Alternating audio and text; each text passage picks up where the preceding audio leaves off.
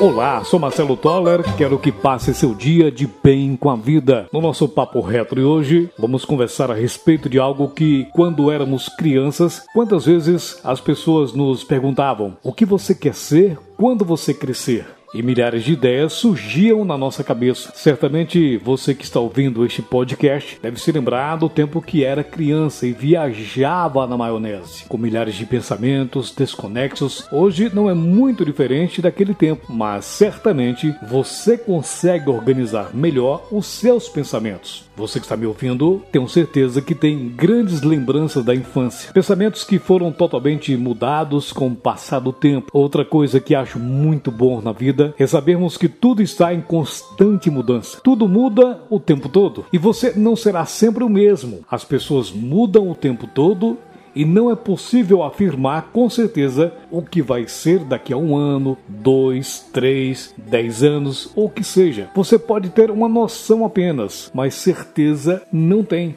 Que tal você pensar um pouco hoje, tanto no seu passado quanto no seu futuro? Lembrar-se dos muitos sonhos malucos da infância e ver o que realmente aconteceu na sua vida. Pensar um pouco nos sonhos futuros e nas possibilidades de suas realizações. É claro, sem esquecer-se da relação profunda que tudo isso tem com o presente e com o futuro. Não sei se você já assistiu ao filme O Preço do Amanhã. Se ainda não, recomendo-o fortemente. Nesse filme, as pessoas literalmente vivem em uma sociedade onde o dinheiro é a própria vida. É uma sociedade doente, onde a vaidade prevalece literalmente. Acredito que você que está me acompanhando já saiba que a população mundial está crescendo cada vez mais. E os homens gananciosos que governam as grandes corporações e empresas só pensam em lucros e mais lucros para si, não pensam nos menos favorecidos, e se eles pudessem, exterminariam as pessoas pobres do planeta.